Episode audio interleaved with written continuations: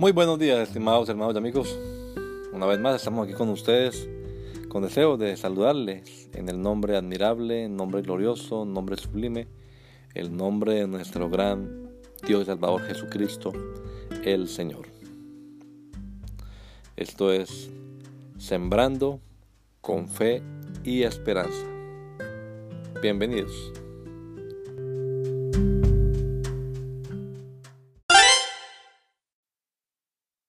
Evidence That Demands a Verdict by Josh McDowell and Sean McDowell, Ph.D., continued. Disc 4. E. Unique in its languages. The Bible is written in three different languages, two Semitic and one Indo European, each with a unique character and essence. Larry Walker, former professor of Old Testament and Semitic languages at Mid America Baptist Theological Seminary, outlines each of the biblical languages.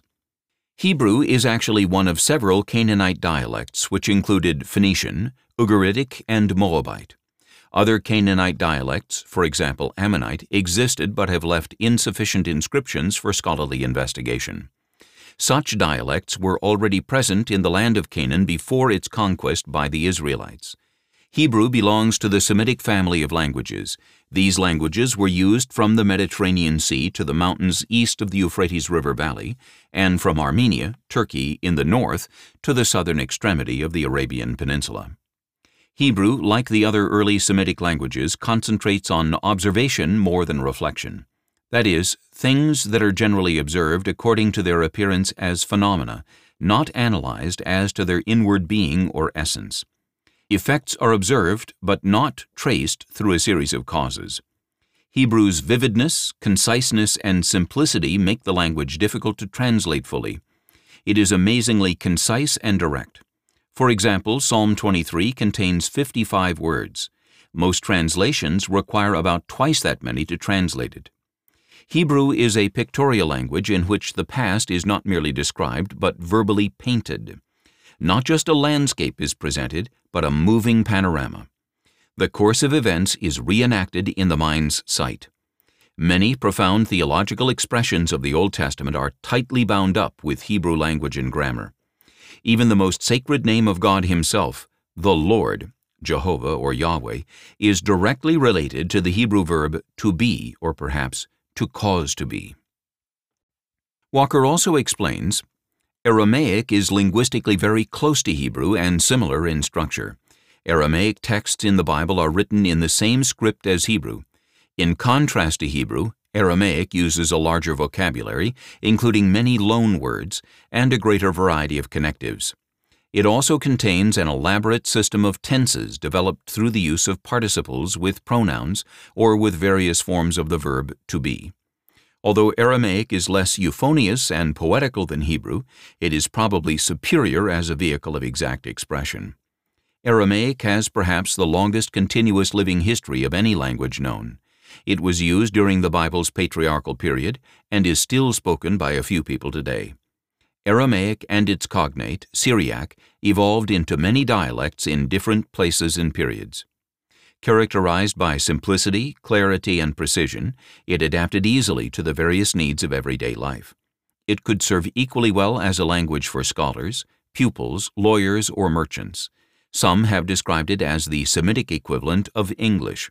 Gradually, especially after the Babylonian exile, Aramaic influence pervaded the land of Palestine. Nehemiah complained that children from mixed marriages were unable to speak Hebrew, Nehemiah chapter 13 verse 24.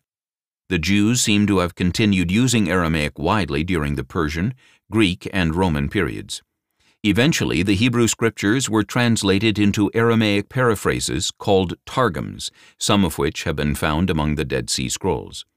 Aramaic served as a transition from Hebrew to Greek as the language spoken by Jews in Jesus' day. In that sense, Aramaic connects Old Testament Hebrew with New Testament Greek. Walker continues, the Greek language is beautiful, rich, and harmonious as an instrument of communication. It is a fitting tool both for vigorous thought and for religious devotion. During its classic period, Greek was the language of one of the world's greatest cultures. During that cultural period, language, literature, and art flourished more than war. The Greek mind was preoccupied with ideals of beauty. The Greek language reflected artistry in its philosophical dialogues, its poetry, and its stately orations. The Greek language was also characterized by strength and vigor. It was capable of variety and striking effects. Greek was a language of argument, with a vocabulary and style that could penetrate and clarify phenomena rather than simply tell stories. The conquests of Alexander the Great encouraged the spread of Greek language and culture. Regional dialects were largely replaced by Hellenistic or Koine common Greek. Koine Greek is a dialect preserved and known through thousands of inscriptions reflecting all aspects of daily life. The Koine dialect added many vernacular expressions to Attic Greek, thus making it more cosmopolitan. Simplifying the grammar also better adapted it to a worldwide culture. Translation of the Hebrew Scriptures into Greek was an epical event. The Septuagint, the earliest Greek translation of the Old Testament, later had a strong influence on Christian thought. The New Testament epistles blend the wisdom of Hebrew and the dialectic philosophy of Greek. Sermons recorded in the New Testament combine the Hebrew prophetic message with Greek oratorical force. F. Unique in its teachings. Not only is its historical background and development unique, but the Bible's message is also unique. This is what distinguishes Christianity from all other religious and secular worldviews. Kenneth R. Samples, adjunct professor of apologetics at Biola University and senior research scholar for Reasons to Believe, illustrates how many of the claims made by biblical Christianity fly in the face of all other worldviews. Much of society today knows so little about the specific beliefs of classical Christianity. Therefore, many people are unaware of historic Christianity's unique perspective on God, Christ, the world, humankind, values, death, and suffering. Historic Christianity embodies numerous beliefs that are theologically and philosophically volatile, in the best sense of the term. The Christian faith contains powerful truth claims that have transformed the church and turned the world upside down. Christianity's initial dangerous ideas started with 12 men, Jesus' apostles, and within 300 years came to dominate the ancient Roman world and for more than a thousand years after that, the historic faith dominated all aspects of Western civilization. The advance and entrenchment of secularism over the last couple hundred years make these Christian ideas fresh and explosive, not safe, but good. The historic Christian truth claims presented in this book can, then, be viewed as having a renewed sense of danger. In the following, we focus on three essential, that is, necessary or indispensable, Christian teachings, without which one would no longer be speaking of biblical Christianity. 1. The Trinity. Rooted deeply in the pages of Scripture, later formalized at councils such as Nicaea 325 and Constantinople 381, and professed in confessions such as the Articles of Religion 1571 and the Westminster Confession of Faith 1643 to 1646, is the understanding of the ontology of God that can only be described as unique. Wayne Grudem, research professor of theology and biblical studies at Phoenix Seminary, gives a simple definition of the Trinity. God eternally exists as three persons, Father, Son, and Holy Spirit, and each person is fully God, and there is one God.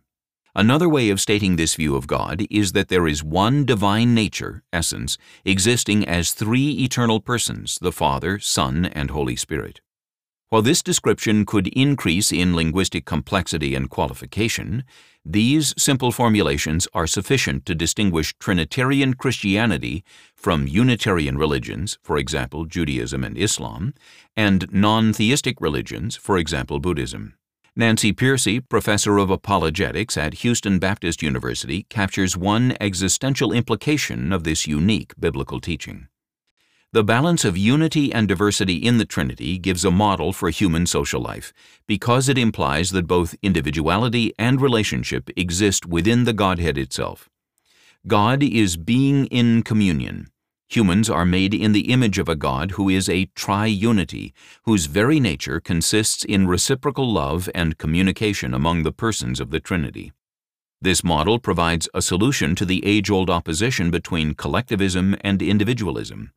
Over against collectivism, the Trinity implies the dignity and uniqueness of individual persons. Over against radical individualism, the Trinity implies that relationships are not created by sheer choice, but are built into the very essence of human nature. We are not atomistic individuals, but are created for relationships. Some religious systems, for example, 4th century Arians, Muslims, Mormons, and Jehovah's Witnesses, have attempted throughout history to show that the Trinity is nowhere to be found in the pages of Scripture. However, careful analysis of three categories of Scripture demonstrates that this opposition is exegetically unsound and groundless. These three categories consist of Scripture that attests to 1. God's essential oneness, that is, monotheism, 2. The divinity of each person, Father, Son, Holy Spirit, and 3. The simultaneous distinction of each person. 1. God's essential oneness, monotheism. Both the Old Testament and New Testament confirm that there is only one God. Throughout this chapter, scripture quotes are taken from the New International Version unless other noted. Old Testament, Deuteronomy chapter 6 verse 4. Hear, O Israel, the Lord our God, the Lord is one. Compare Deuteronomy chapter 4 verses 35 and 39, 1 Kings chapter 8 verse 60 and Isaiah chapter 43 verse 10, chapter 44 verse 6 and chapter 45, verses 5, 6, 21, and 22. New Testament 1 Corinthians chapter 8, verse 6. Yet for us there is but one God, the Father, from whom all things came and for whom we live, and there is but one Lord, Jesus Christ, through whom all things came and through whom we live. Compare Mark chapter 12 verse 29, John chapter 17 verse 3, Romans chapter 3 verse 30, 1 Timothy chapter 2 verse 5 and James chapter 2 verse 19. 2. The divinity of each person. Both the Old Testament and New Testament confirm that the Father, Son, and Holy Spirit are each fully divine. The Father. 2 Corinthians chapter 1 verse 2. Grace and peace to you from God our Father and the Lord Jesus Christ. Compare Galatians chapter 1 verse 1 and Ephesians chapter 1 verse 2 the Son. John chapter 1 verses 1 and 14. In the beginning was the Word, and the Word was with God, and the Word was God. The Word became flesh and made his dwelling among us. We have seen his glory, the glory of the one and only Son who came from the Father, full of grace and truth. Compare Isaiah chapter 9 verse 6, John chapter 5 verse 18, chapter 8 verse 58, chapter 10 verse 30, chapter 20, verse 28, Philippians chapter 2, verses 5 and 6, Colossians chapter 1, verse 15, Hebrews chapter 1, verses 3 and 10, Titus chapter 2, verse 13, 2 Peter chapter 1, verse 1, and Revelation chapter 1, verse 8, chapter 22, verses 12, 13, 16, and 20. The Holy Spirit 1 Corinthians chapter 2, verses 10 and 11. These are the things God has revealed to us by His Spirit. The Spirit searches all things, even the deep things of God. For who knows a person's thoughts except their own spirit within them? In the same way, no one knows the thoughts of God except the Spirit of God. Compare Psalm 139 verses 7 and 8, John chapter 3 verses 5 through 7, Acts chapter 5 verses 3 and 4, and chapter 13 verse 2. 2 Corinthians chapter 3 verses 17 and 18, and 1 John chapter 3 verse 9. 3. The simultaneous distinction of each person. The New Testament confirms that the persons of the Trinity are distinct.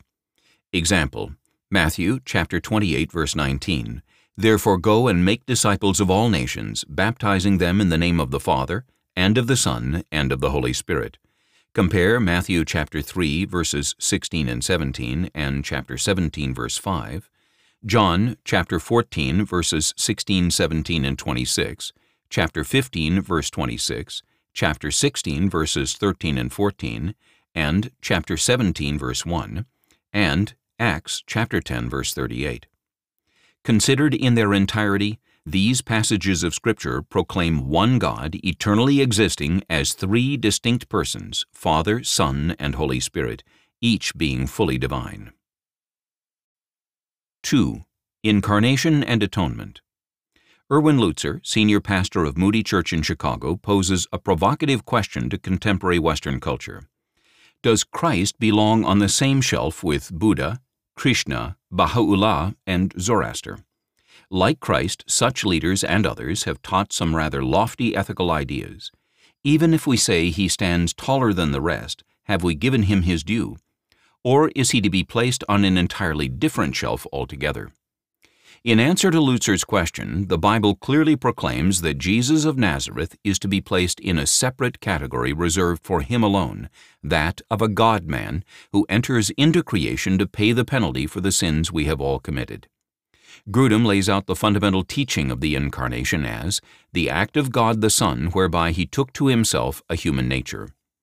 Samples highlights this extraordinary Christian teaching. Of all the world's religions, only Christianity proclaims that God has become embodied as a human being. Of all the founders of the world's great religious traditions, only Jesus Christ claims to be God. Only the historic Christian faith proclaims that to encounter Jesus Christ is to directly and personally encounter God Himself. Indeed, at the very heart of historic Christianity is a truly astounding, one may say dangerous, truth claim. This central article of the Christian faith is the Incarnation. God became man in Jesus of Nazareth. This truth is a distinctive feature of the Christian faith, for it is unique to Christianity to discover a God who not only takes the initiative in becoming flesh, but also does so in order to redeem sinful human beings. One radical, or as Samples states, dangerous implication among others of this teaching is that God would humiliate himself by condescending to the level of humanity with all its frailties, weaknesses, and temptations. For many religions, the image of the Almighty God being born like every other human child seems so objectionable that it is blasphemous. For the Christian, however, this act of the infinite Son of God forever uniting himself to a human nature, body, soul, and spirit, is the most profound, sacrificial, and costly expression of divine love in history. Throughout history, however, varying groups have taught from opposite sides of the spectrum, some rejecting the deity of Jesus, for example Muslims and Jehovah's Witnesses, and some rejecting his humanity, for example early Apollinarians and Docetists. However, a proper examination of the biblical data once again reveals the correct teaching that 1. Jesus is truly God, and 2. Jesus is truly human. 1. Jesus is truly God. As seen in the previous section, there are numerous passages of Scripture that attest to Jesus' divinity. These lead Lutzer to answer his original question when he states, The divinity of Christ sharply divides Christianity from all of the other religions of the world. This is the great divide, the unbridgeable chasm, a gulf that extends from here to eternity. 2. Jesus is truly human. Luke chapter 2 verse 7, And she gave birth to her firstborn, a son. She wrapped him in cloths and placed him in a manger, because there was no guest room available for them. Many other passages of Scripture clearly demonstrate Jesus' true humanity as he experienced physical limitations. Matthew chapter 8 verse 24 and chapter 21 verse 18, Mark chapter 5 verses 30 through 32, Luke chapter 22 verse 44 and John chapter 4 verse 6 experienced pain and death. Mark chapter 14 verses 33 through 36, Luke chapter 17 verse 25 and chapter 23 verse 33, and John chapter 19 verse 30 experienced human emotions Matthew chapter 26 verse 37, Mark chapter 3 verse 5, chapter 10 verse 14, and chapter 14 verses 32 to 42. Luke chapter 7 verse 9 and chapter 10 verse 21, and John chapter 11 verses 5 and 35. And possessed essential human qualities. Matthew chapter 26 verses 12 and 28, Luke chapter 24 verse 39, and John chapter 5 verse 30 and chapter 11 verse 33. We cannot separate this unique biblical teaching of God becoming man from its ultimate purpose, the final reconciliation of man to his Creator, which was accomplished through the atonement, defined as the work Christ did in his life and death to earn our salvation. As is shown in the New Testament writings, for example, Romans chapter 3 verse 25 and chapter 5 verse 8, Galatians chapter 3 verse 13, Colossians chapter 1 verses 13 and 14, 1 Peter chapter 1 verses 18 and 19 and 1 John chapter 2 verse 2, the concept of God paying the price for the sins of mankind is an indispensable truth of the Christian faith. It is this work of God that sets biblical Christianity apart from all other religious systems that are grounded in the moral actions, works of people. 3. Faith versus works. C.S. Lewis once said, the Son of God became a man to enable men to become sons of God. While other religious systems have offered theories for how man can achieve atonement for his own wickedness, Christianity alone proclaims that God Himself offers all people the salvation that they absolutely cannot achieve on their own. Craig J. Hazen, founder and director of the Biola University Master of Arts in Christian Apologetics program, states Christianity is unique in its offer of salvation by grace alone, a free gift from God to anyone who will receive it. In the history of religion, there have only been a couple of instances of a religious movement that considered salvation or enlightenment to be a free gift from a deity. But even in those cases, such as in Amida Buddhism or a certain form of Bhakti Hinduism, it is not a no strings attached kind of gift. There is still work to be done on the part of the devotees. Hence, the Christian tradition stands in a solitary spot in the spectrum of world religions when the Apostle Paul writes in Ephesians chapter 2 verses 8 and 9, For it is by grace you have been saved through faith, and this not from yourselves, it is the gift of God, not by works, so that no one can boast. Samples demonstrates how a nearly identical view of humankind's salvation, based on meritorious works, arises out of dissimilar worldviews. That is, traditional Islam, and the contemporary individual spirituality of the average Westerner. Though claiming to be heirs of the biblical tradition, Islam is not a religion of grace and redemption. Muslims believe that paradise is a just reward and hell is a rightful punishment. It is a common Islamic belief that two angels follow each Muslim throughout life.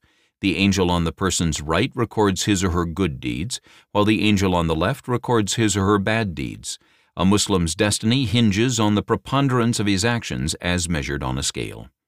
Generally speaking, Muslims have no assurance that they will earn paradise, but this dilemma is often understood as an incentive to strive for greater submission to Allah's requirements. In this manner, this influential world religion affirms what many religions teach, that paradise is a reward for moral goodness expressed in this life, and that hell is punishment for a lack of sufficient ethical accomplishment. Many people think God will grade on a curve and cut the virtuous among us some slack when it comes to assigning heaven and hell. Why? Because current culture says that at their core, most people are good. In other words, if their life's deeds were placed on a scale, the good would outweigh the bad. Against these two worldviews, which are otherwise categorically opposed to each other, yet unified on this principle, Samples presents the teaching of biblical Christianity regarding God's grace. Against the backdrop of a near global consensus that God sees humankind as being basically good and, therefore, worthy of heaven, stands historic Christianity's revolutionary notion that, in the eyes of God, no one is or becomes morally acceptable by his or her own merit. In fact, it is fair to say that sin, moral transgression, is a much bigger problem than most people, including many Christians, realize. But the good news, gospel, is that God's grace is deeper and Jesus Christ is a much greater Savior than most people, including Christians, realize. Christianity at its heart is a religion not of self-help, but of divine rescue.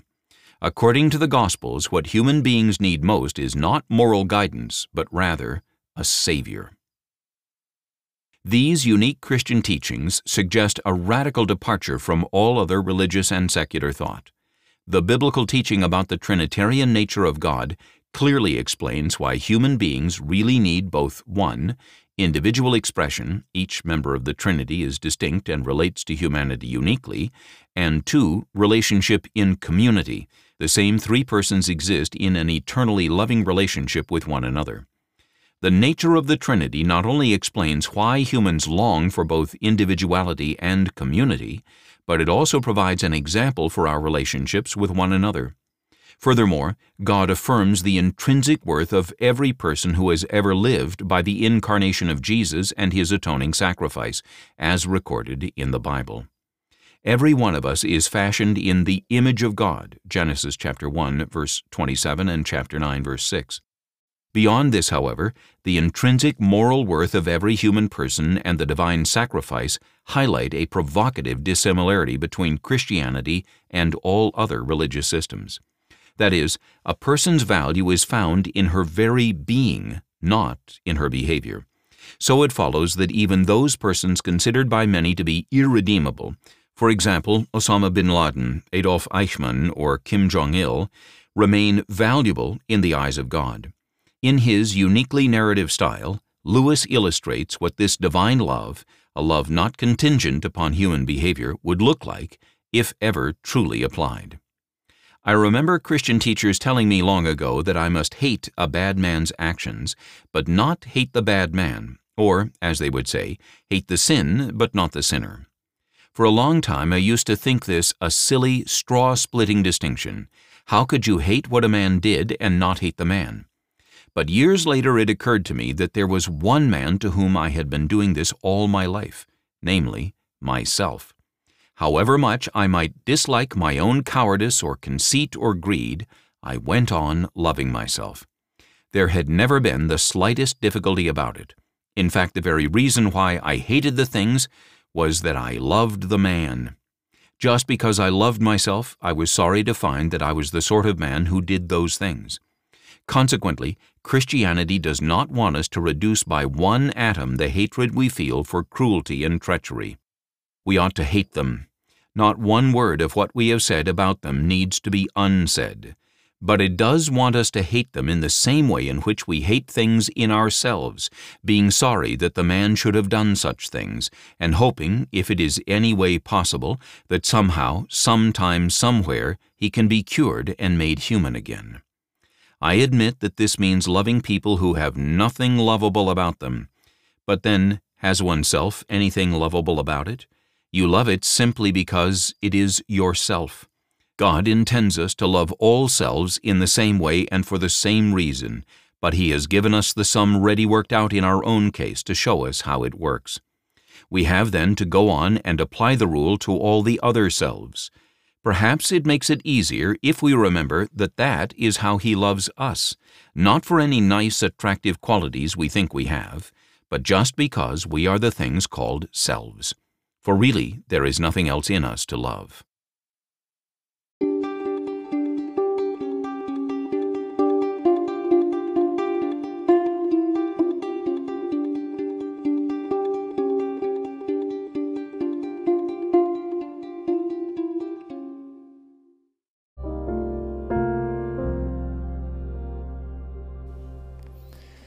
La Iglesia Pentecostal Unida Latinoamericana en Baltimore nos estamos reuniendo en la 8301 Liberty Road.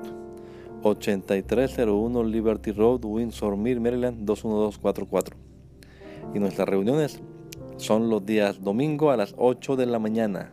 Domingo 8 de la mañana tenemos el servicio de adoración, alabanza y enseñanza de la palabra de Dios. Venga juntamente con su familia y allegados. Serán todos bienvenidos a nuestra reunión dominical.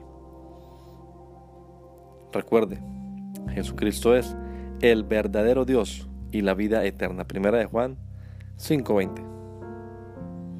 Y si otros días madrugamos a buscar la comida que perece, ¿por qué no hacerlo el día domingo para buscar la comida que a vida eterna permanece?